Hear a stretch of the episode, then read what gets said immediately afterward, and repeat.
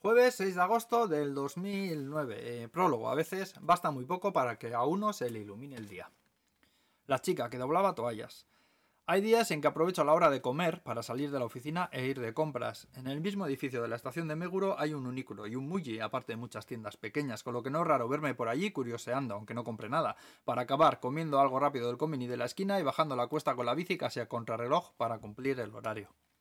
Ese día decidí tomármelo con calma y compré otro par de camisas de manga corta y por alguna razón salí por la otra puerta del unículo que daba a un pasillo con más tiendas que otear. En una de ellas vendían objetos para el hogar de esos artesanales de madera, incluyendo artilugios y aceites para dar masajes. A mí estas cosas siempre me han llamado la atención, así que empecé a toquetear, abrir y oler, hasta que cogí lo que yo entendí como un masajeador de piernas, cuyo hipotético uso pues empecé a ejercer. Entonces llegó ella, una chica de más o menos mi edad que estaba doblando y colocando toallas en una estantería. Dejó de hacerlo y se me acercó.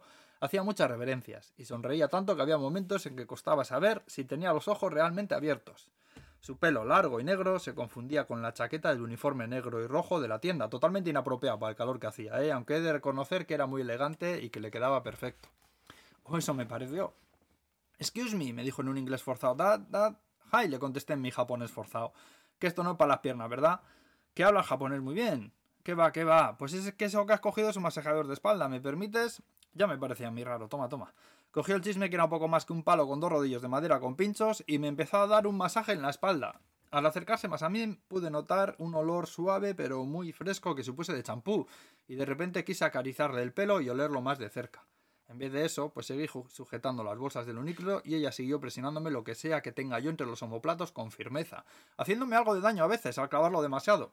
Yo nunca he entendido eso de que un buen masaje debe doler, pero me dejé hacer el rato largo que duró la demostración. Jue, qué gozada, no pares, dije. No era mentira del todo, porque aunque dolía me gustaba tenerla cerca. Dejémoslo en que era una verdad desafinada. Ja, ja, ja, se rió. ¿A que sí? Pues sí, se, eh, así se usa, aunque es mejor con alguno de estos aceites. Se lo puedes regalar a tu novia y así que te dé masajes ella. Eso si tuviera novia, claro. ¿Datos son sacados? O eso quisimos creer mi ego y yo. Bueno, pues a tu madre, qué remedio. Un poco de un poco de desmano le pilla también, ¿eh? que está en España. Vaya, pues alguna amiga, no sé, yo me parece que cuando quiera un masaje vendré aquí y me pondré a masajearme los pies con el masajeador de espaldas hasta que aparezcas tú. Parecía que era otra persona la que estaba hablando por mí. Ella, lejos de cortarse, me siguió el juego. Vale, pues ya me fijaré por si vienes otra vez. ¿Qué haces en Japón? ¿Estudias? Anda, pues sí que me ves joven. No, no, estoy trabajando aquí cerca. Pues no te había visto nunca por aquí. Creo que es la primera vez que entro, aunque la mitad del sueldo me lo dejo en el uniclo ese de ahí detrás. Ja, ja, ja, de nuevo esa sonrisa encantadora. El olor del champú, de tanto estar, pues ya no estaba. Unicro es barato y está bien, lo malo es que cuando te compras algo lo tiene medio Tokio. Sí, eso es verdad. De repente una voz salió de detrás de la caja registradora gritando Eri y algo más que no supe entender. Me tengo que ir, espero verte más por aquí. Sí, sí, en cuanto me duela algo vuelvo. Jejeje. Esta vez sí que llego a cerrar los ojos del todo, estoy seguro. Hasta luego, Eri.